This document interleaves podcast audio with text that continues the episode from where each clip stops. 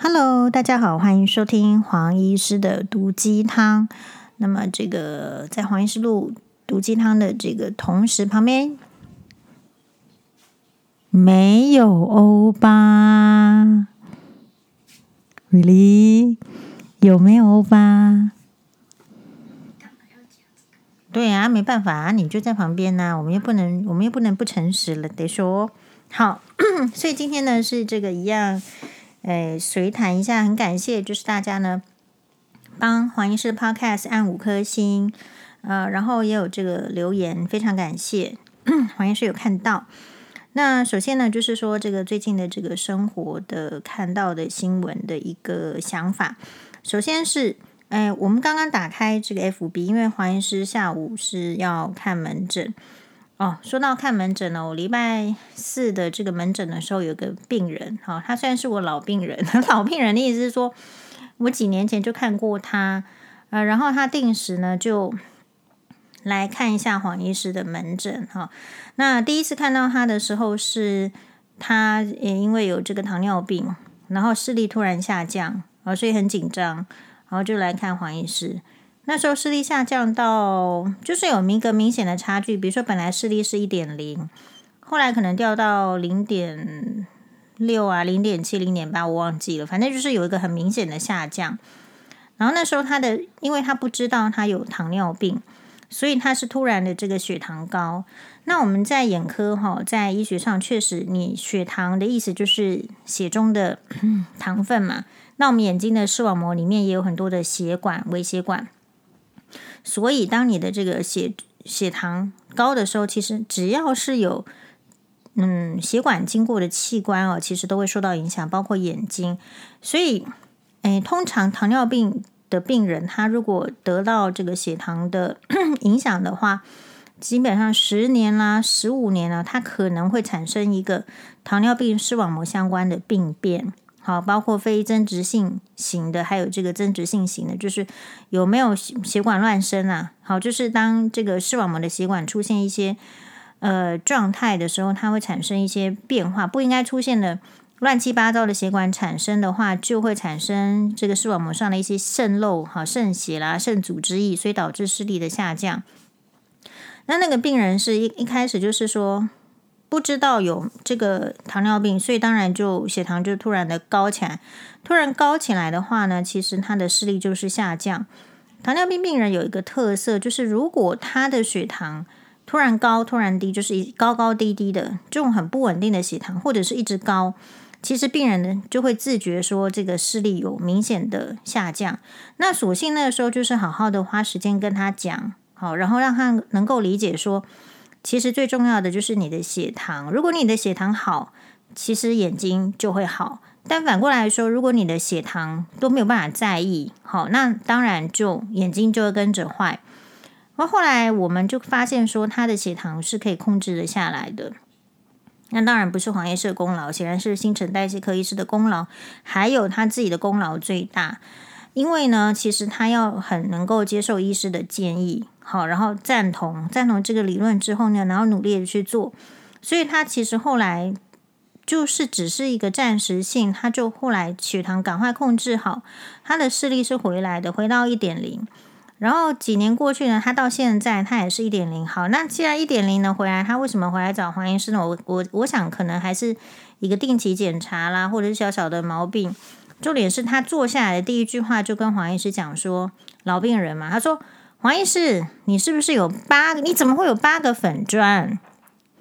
好，那就欧欧巴这时候眼睛就是说转了一圈，怎么可能？我们心里 心里是想说是这样，然后大概他这样一说的时候，我就是内心就知道，哎呦，拜托，这个应该就是我说，我如果有有时间哈，去搞八个粉砖，我还不如去搞八个诊所赚更赚更多钱，不是吗？你以为我脑袋坏掉吗？好，粉砖当然是只有用一个。不过黄医师忘记去追问说，那他到底是哪有没有追到黄医师正确的粉砖？那我也没管嘛，因为这不是我应该在看门诊的时候管的事情，所以我就没有管这件事情。我就跟他说：“哦，这有这么多假的粉砖，基本上就是我这个前夫的舅舅。好，那他们那边的人在搞。嗯，不然你觉得这个世界上谁跟黄医师有仇啊？” 然后他就说。他哦，因为可能是因为是我的病人，然后所以突然发现我的粉砖，那他就很兴奋，他就去私讯，结结果就跟对方聊，就越聊呢越觉得怪怪的，不对，然后我就说，那你有没有帮我骂他们脏话啊？这样好，然后他他也就我们病人是没有没有没有说了，好，嗯，所以就是说。我就跟他讲说，所以我们如果说有这个汤友啦、网友啦，也许是刚开始认识黄医师，其实黄医师的与这个能力是不多的。你看自己要经营这个粉砖，没有小编哦，哦，全部都是黄医师自己哦。呃，还有这个 podcast，还有 YouTube，YouTube 频道也是黄医师自己剪片。好，来，辛巴来，那你，你你说吗？那个，他现在。没有，就是跟这个汤友闲聊，听众朋友闲聊。Stop 一下。好，我们 Stop。好，然后就跟他说明，好，所以就是如果你一个人要亲自处理的话，你怎么可能用八个粉专？就脑袋坏掉才会觉得说会有这个八个粉专嘛？肯定是有假的。所以黄医师呢，常常在这粉砖直播啊。如果没有不敢直播的粉砖，肯定就不是黄医师，所以要破除，我觉得也蛮蛮简单的。然后还有就是黄医师的这个写作风格、讲话的风格，其实跟别人也蛮不一样的。就首先呢，绝对不会有什么脏话，然后绝对不会有那些什么哎不通顺的这些字句。我觉得这些都是很基本的判断原则。好，但是我们基本上也没办法管这么多。那。刚看到的这个怡君哈林怡君的这个地球文八个小时之前，现在时间是好晚上八点钟，所以八个小时之前的话，大概就是他中午发的。越整理证据越心酸之讨拍文，这个世界真的有公平正义吗？觉得有的请按加油，觉得没有的按怒，也欢迎大家不吝开示我。然后是一个哭脸，我们看到。十九个按这个赞，十五个按黑脸，就是十五个，就是将近一半一半，觉得说这个世界好像有公平正义。然后按怒的十五个人，就是不不认为这个世界有公平正义的。然后十六个有按这个加油，十九个是按赞。所以如果是这样子的话，就是我觉得这个对世界有没有公平正义，其实本来就是一半一半的，就是你爱你爱怎么想就 怎怎么想啦。然后你觉得这个人生怎么样用就怎么样用。我觉得如果是照我自己的看法哈，并不是说要去这个开示或者是要指导谁，而是我自己的这个人生的经验让我觉得，就是说这个世界可能有公平正义，但是你不见得遇得到，要看你遇到的是什么人，还有就是说自己是什么人都有差异啦。就是，其实这个世界呢是很阶级的，很因人而异的，所以，嗯，没有没有，好像没有一定的准则，但是又要假装一定的准则在那边，所以大家会以为说这个世界有一定的准则啊。好，比如说以怡君的例子来讲，说，诶，这个准则是他以为应该要有这个配偶权啊，那怎么别人有他没有？其实他的人生纠结在这里，那别人有配偶权，所以去申请。这个妨碍配偶权，然后因此能够获得判赔嘛？那他是人家就是给他这个法官给他打脸，说他没有这个配偶权啊，然后讲了一大堆大道理。那偏偏就是法官讲出来的道理，并不是他心目中可以接受的道理，因为你不用跟我讲这么多，你只要跟我讲说。同样是拿这个政府的人民的纳税人的钱，然后准备要终身俸的人，为什么可以有别人有的东西，我没有？这个是宜君走不过的这个坎，然后一直要这个努力去争取。但是在法院系统来讲，就是它就是一个，嗯，必须要第一审没有办法，然后到第二审可不可以？到第三审可不可以？关于这个哦，那天也有一则新闻。好，这个是在七月十八日的这个新闻，不过那天黄医师没有时间录 podcast，所以没有提到。但是，呃，其实很有趣的一则新闻，不知道大家有没有看到？人夫带小三公然出游，法官引泰戈尔名言判赔二十万定谳，这是什么 case 呢？就是说啊，张姓男子跟太太闹离婚。竟然呢带着小三刘姓女子，公然的，就是在闹离婚的时候就公然的出游啊应酬，然后遭到征信社拍获，结果这个正宫张妻就提告两人求偿八十四万元，结果一审法官嘿又打脸张妻，强调爱情是只能给而不能要的东西，判张妻败诉。哎，到这边为止哈，我觉得这个法官是对的，就是说爱情确实是 只能给不能要的东西，人家不给你，你就不要。所以理论上，你遇到这种老公，你就是要去离婚，然后去给他剩余财产分配，一人一半，大概是这样。可是其实我们有实物上的困难，就是比如说这个社会压力上，是不是允许？不要说允许啦，就是人家拿他的正当的权益去剩余财产分配的时候，你看就是一大堆这个猪哥啦、渣男呐、恶男呐，就说哇那个人女生很贪婪呐，或者是怎么样。所以其实是说表面上说的很漂亮，但实际上你要人家走别的路，好像其实也走不太通啦。说穿了是这样。结果在一审法官不晓得是不是跟怡君同样一个法官哦，就判张妻败诉。哦，那就上诉到高雄高分院，好，所以显然跟怡君不是同一个法官，因为怡君的法官是在台北市。但是我们从这个新闻知道说，哇，高雄的地院也有一个法官主张说，爱情是只能给不能要的东西哦，所以你不能够就是因为你自己有配偶权，所以就给人家求偿，求偿就是要，所以你的损害你只能给呀，你不是爱他吗？你就给他，你不要要啊，哦。结果上诉的高雄分高分院的法官，则是引用诗人泰戈尔的名言，强调配偶权仍然受婚姻制度的保障，转就是逆转改判两人需要赔张妻二十万定谳。那他这个案件里面，仔细从新闻里面，我没有去看这个法官他们的判决了，直接是从新闻报道。假设我们信任这个记者的话。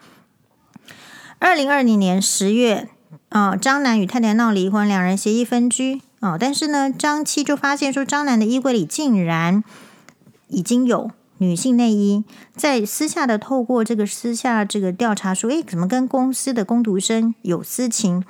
在公司的餐会啦，或者是歌唱活动的时候，两个人都会并肩而坐，而且还共游台中逢甲夜市、澎湖，举止亲昵。还共宿一事，张男甚至以男朋友的身份陪同他住院哦。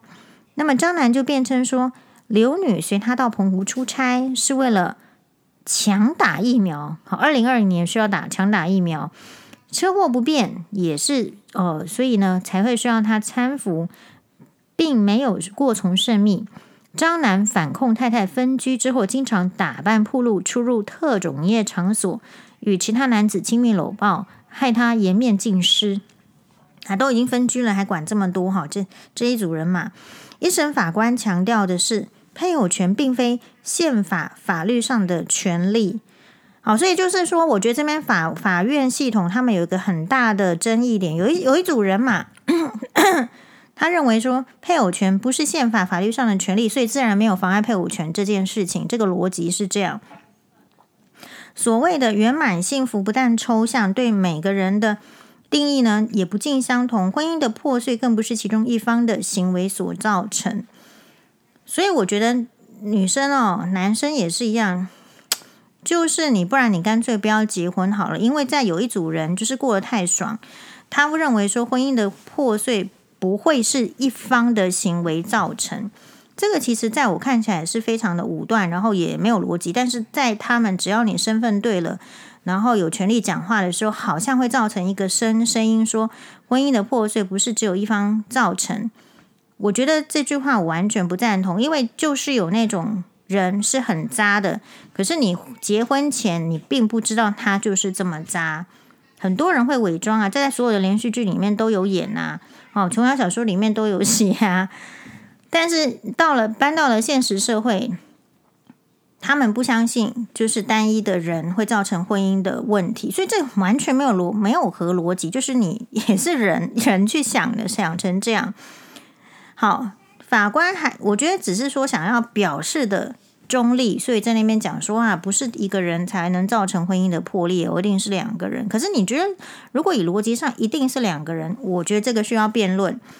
法官还举灵魂不归法律管，好，那那那法官就是说，诶，灵魂不归法律管，给现代公民的第一堂法律思辨课一书内容，强调爱情是人只只能给而不能要的东西，法律更无法要求。吴男婚后继续爱着张妻，最后驳回张妻之诉。好，我们没有叫他继续爱，我们只是要他不要出去乱搞而已嘛。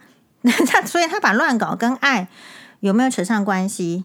好，所以其实一方面就是说不要来讨论爱，可是又用爱来做他的这个爱不爱来决定说他这个事情是不是能要求的。我觉得在我看起来，我也没有办法理解嘛。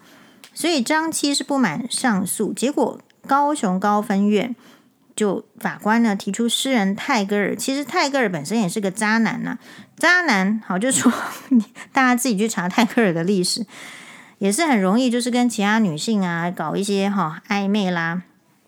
诗人泰戈尔名言：从土壤之束缚中解放，并非树之自由。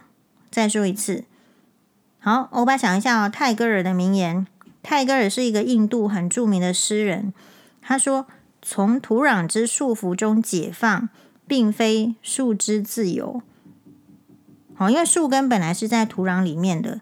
那现在这个树呢，从土壤的束缚中解放，并不是树的自由。强调已婚之人之性自主决定权，若不受制约，等于将这个婚姻制度连根拔除。完全赞同。”刘女不不否认知道张男已婚身份，还跟他互动亲密，明显已侵害这个张妻的配偶权啊，沉着侵害的程度，最后判赔二十万元定谳。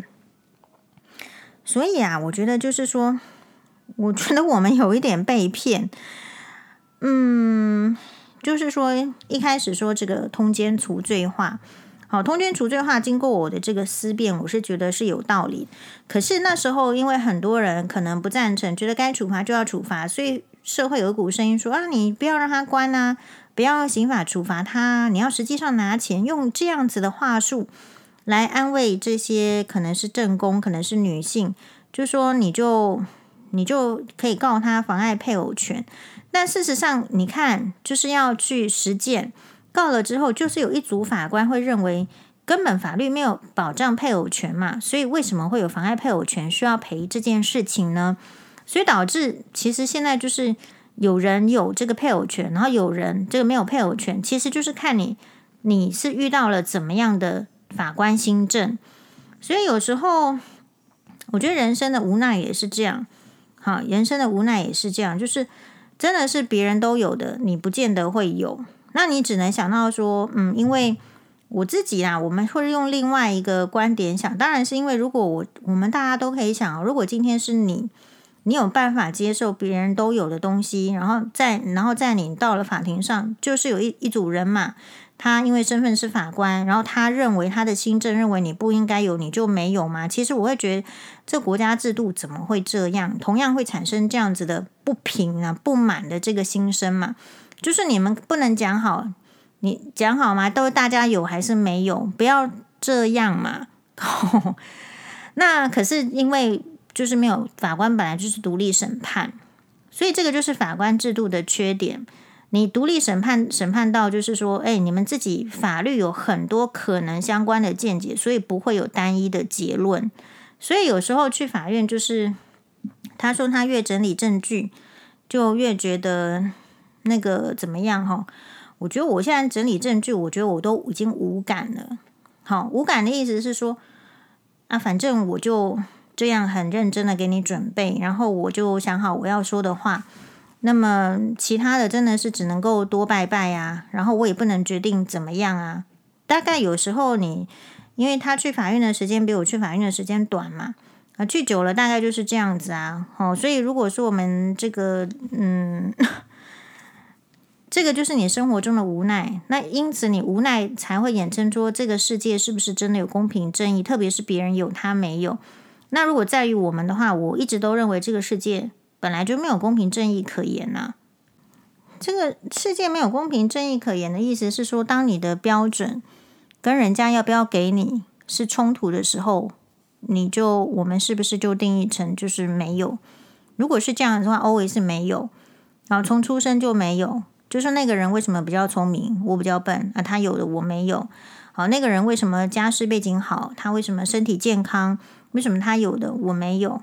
好，大家比较难够没有办法去翻转去想的就是我有的别人没有。那这个 case 呢，我们可以从我们的网友汤友，好，他又再次来给这个黄医师呢提出一个这个问题，因为他这个男朋友已经不想说他了，觉得他不可能被说动。好，那是什么样的问题呢？嗯、他是跟我提说，因为他之前不是去隆乳吗？然后隆乳的话，五十万这个信贷哦，贷款期限是七年，他已经还了半年。但是还有很多钱没有还的时候，他现在告诉这个我说，他贴了一个所谓的这个淘宝直播，他有一个，因为黄医师从来没有在淘宝这个网络，也不从不这个虾皮购物，好，所以他贴贴出来他的截图，他说这个是我淘宝直播很喜欢的变性人直播主，好，他如果不跟我讲他是变性人直播主，我可能还真的看不太出来他是变性人直播主。这个直播主女女生呢，她去做了精灵耳整形，让我很心动。她说，帮我隆鼻的这个插医师哦，也会做精灵耳哦，要十万块。好，然后她就秀了一个这个耳朵的样子，还是说不晓得是不是如果接上精灵耳会怎么样的这个图形。Anyway，我就跟他讲说，哈。哦，对，他说他问了那个他的这个咨询师，他说如果做下巴的话，CP 值会比较高，整个脸会比较立体，因为他本身其实如果下巴有比较后缩的话，弄出来可能会比较漂亮。所以呢，要九万哦，做下巴九万哦。所以各位观众、好听众，你听黄医师 Podcast 会知道整形需要多少钱，都要感谢这位这个听友哦，汤友哦。嗯，他说想要变漂亮，再存两年钱现金付下巴。好，那这样子，他说，他说黄医师要把把我骂醒也没关系。好，但她的男朋友说没有人阻止了她，她的男朋友也觉得很无奈。老实说啦，嗯、我对于这个别人要不要就是说这个花钱去整形这个事情，因为他完全属于自费手术，所以我对这件事情没有赞成或者是不赞成。可是我自己觉得，我就跟他讲我的心得是，我觉得精灵耳朵很丑。为什么有人长得好好的？因为他把他把他耳朵照片拿拿过来看呐。我说为什么有人长得好好的，还要把自己弄成蓝蓝色小精灵？小美人是蓝色小精灵里面最美的，所以叫小美人。她摆到我们现实生生活中，难道真的就会变成美人吗？好，然后我去跟他讲说，哎。你的耳朵比精灵耳朵好看吧？整形的大忌就是越整越丑。好，然后我说你自己去看一下那些真正能够跟美女沾上边的，哪一个是招风耳嘛？精灵耳嘛？所以根本就是话术。好，明明是就是想要整形，不知道整哪里，所以要把耳朵弄成这个精灵耳、招风耳，然后就说这样子耳朵漂亮。我是觉得啦，想要赚钱也不能这样骗女人。好。然后耳朵的那个手术其实也要很小心，因为耳朵有时候是看体质，是很容易有疤痕，好，或者是蟹足肿体质的话，都很容易产生疤的地方。因为我真的有看过，就是去拉皮，拉皮的话，他们真的是要切掉，然后就是好弄，就是那个疤痕就藏在这个耳朵后面。可是真的是那个疤痕，如果就变成蟹足肿，它就变得很厚，然后就要一直打类固醇。然后让它呢，这个疤痕能够变得比较薄一点点，好，不然有时候不打，它会一直增厚，一直增厚，然后就很丑。然后打类固醇在那个疤痕组织其实很痛，所以你不知道的是，呃，这一些产生副作用，你看到的是好像你以为是漂亮的，可是失败的呢，这些医生不会告诉你嘛。好，所以后来我就直接跟病人这个这个呃汤友讲说。我还是建议你从此打消贷款整形的念头，好，因为你还没有还完这些贷款，就已经这些整形的部位就变形了，该怎么办？还有啦，我必须说，可能比较偏颇，鼓励病人借钱贷款去整形，根本就是缺德鬼。跟这个骗钱的酒店妹也没有什么不一样。好，赚钱是很 OK 啊，你要你要赚钱，各种方式的赚钱，但是鼓励人家借钱让你赚，这个就是 我们就很点点点嘛。所以我觉得这个汤友的运气很不好，他喜欢的人刚好都是会叫他乱花钱的，这这个该如何是好？好，那你不如听黄医师的劝，你就把钱这个存起来去买劳力士好了。好，同样是要花钱，你还不如这么做，因为劳力士有一天你不要的话，你卖到市场上还是众人抢，还是可以保持差不多的价格。好，当然就是对劳力士有钻研的人再来这个敲打我们，我基本上的认定就是这样。然后，如果你看《爱的迫降》的话，到某个地方你真的穷途潦潦倒的时候，突然之间哦，你手上的劳力士拿出来当，还是可以当到钱。可是你身上的那两坨盐水拿出来当会有钱吗？啊，不会呀。好，然后听到这边的话，欧巴就做了一个精准的这个评语。欧巴表示会不会一次做太多？Correct，欧巴就是 correct，就是说人呐、啊。好，我们为什会为什么会这样做？建议是。其实我觉得那一种就是，哎，我我我觉得其实有时候诊所跟医院的那个态度哦会不一样。第医院是不缺病人，那诊所是一定缺钱的。今天如果你不做的话，他知道你终究是要做的，他嗯他不做你，你也会跑到别别的地方做。既然要做要赚钱，那他也能做的话，当然他就吃下你这个这个这个病人了。可是对病人本身来讲是怎么样呢？如果说你遇到的是一个比较考虑久的，可是基本上诊所的系统的思考跟医院的系统思考可能是不一样。医院可能会希望做一个手术，你能够维持个比较久。好，那所以我觉得我们这个汤友他已经陷入一个，就是非常有可能是那个整形坑。整形坑的意思是说。你一直照镜子，你都没有办法发觉自己有什么优点。比如说，我很 shock 的发现，他竟然没有发现自己的耳朵比那个精灵耳漂亮。精灵耳很像是那个佐藤蓝子，以前有个日本明星，我觉得他就是很很典型的招风耳、精灵耳。你要知道，在他那个年代呢，他不敢完全把两个耳朵露出来了，一定要用一些这个发丝把这个耳朵盖住。好，我印象中那个名字叫佐藤蓝子，就是。就是很，就是很印象很深刻。那以前的人觉得不 OK 的，现在为什么会变成整形的范本？其实我认为，就是它也不见得完全符合每一个世代，或者是每一个时代的美学。所以他就把你讲用好的这个词汇讲成说，好像是精灵才会有的耳朵，但是精灵就是跟人是不一样的嘛。理论上树大就是美。跟大家比较一样的，可能才会比较漂亮。除非你的审美观跟别人很奇怪，所以一直整形，越来越整形，整形次数越多的人，他的审美观其实就变了。他们内心其实有一些都要看到精神科医师，他为什么不断的整形？这个精神科医师有讨论，所以我觉得就是不需要现在一直接连的整形，你反而是应该留下钱，把这个身体呢，因为你一直整形，其实。那个组织你会开刀的，你就知道开进去反复的那个都很难开，以后反而不好开。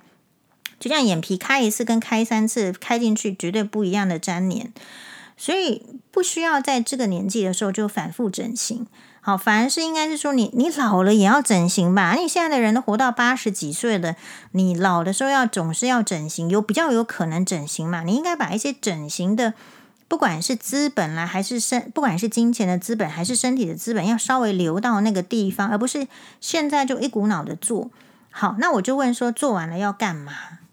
请问变美了要干嘛？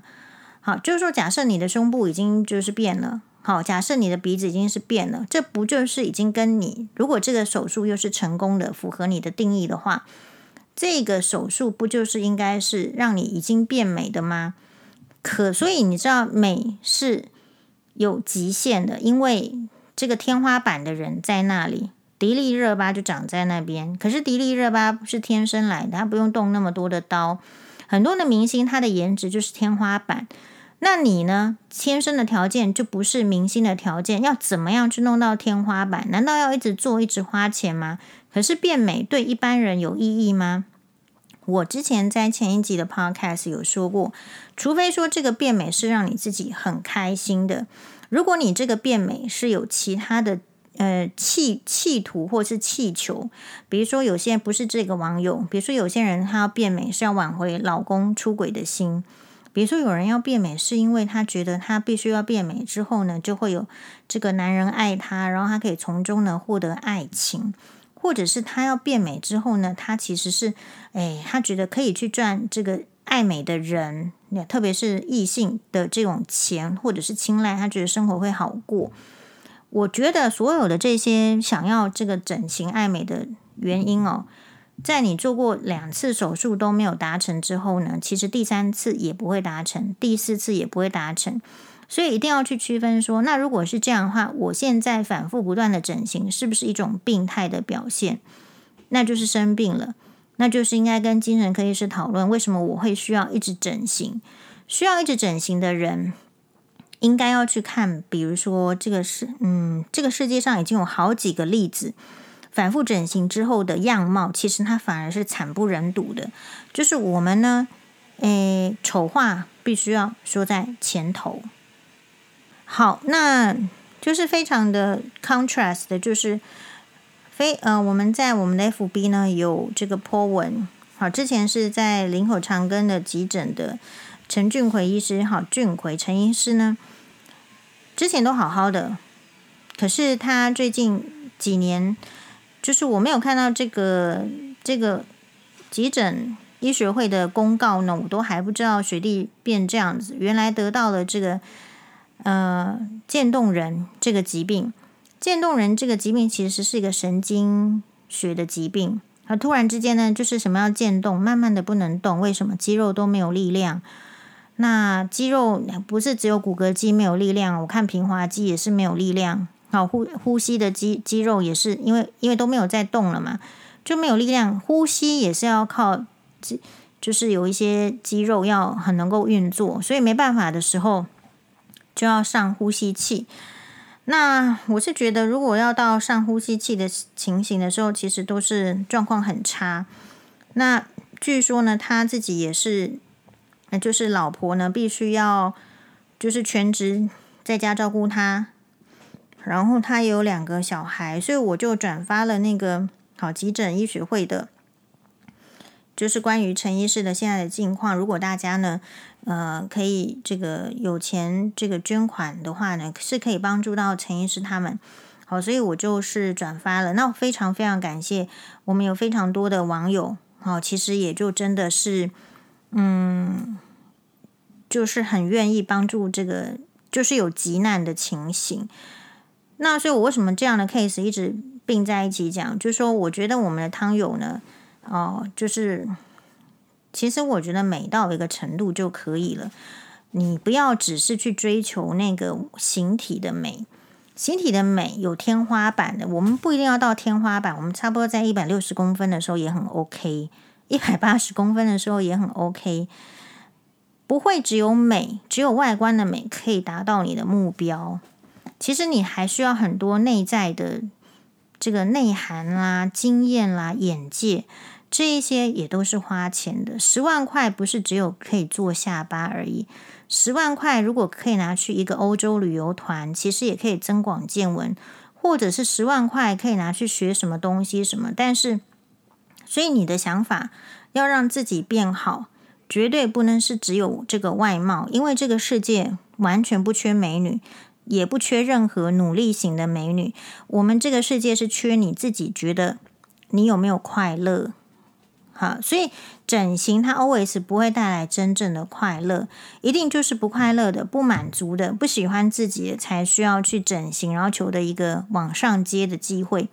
我只是觉得，就是人生非常的漫长。你看哦，像学弟这个 case，大家知道吗？一个医生的养成，三十岁，因为念书念很久，医学院念七年，啊，那可能真的要到三十岁开始，你才开始就是说哇，成为一个医生。然后可能要十年了才累积到一点点的钱，四十岁以后才有可能在医院当中获得升迁啊，来做个主任呐，或者是怎么样？那已经十年过去了，所以看呃，做一个医生本来就是比较难的，就是在这种呃金钱上啊、职位上的获得都比人家晚。可是四十岁以后也开始是身体会有一些这个变化的情形。你这边很挤啦，你这个线这样歪掉的话，对，这样不 OK。所以呃。当然，我们的网友不是做这个职业，可是我觉得任何职业都会有它的呃风险性。风险性就是还有很多的意外，所以钱呢必须要就是说某一个部分。而且如果这个网友他还是有想要，比如说他的人生规划里面是要嗯，可能要有一个也许不错的这个 partner。哈，你本身如果一直往下掉。你就会失去你的 partner，这个是一个不管你有没有结婚或是没结婚，就是你应该对自己的标准要在那里，不会有一个人看到，就是男生女生都一样哦，看到他一路上一直背背负着越来越多的债，而仍然在你旁边的，这是我们一定要丑话一定要说在前头，因为每一个人有他能够负担的标准。好，所以这个你也要考虑到，如果你真的在乎旁边这个人。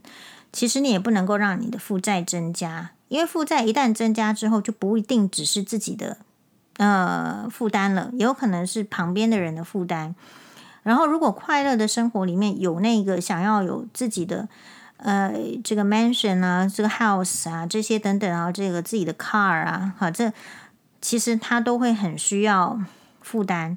所以，嗯，因为通膨的时代。就是让我们觉得越来越钱越来越不好用。你有没有一丝丝想法说，我赶快整形，所以以后不然以后整形费贵更贵？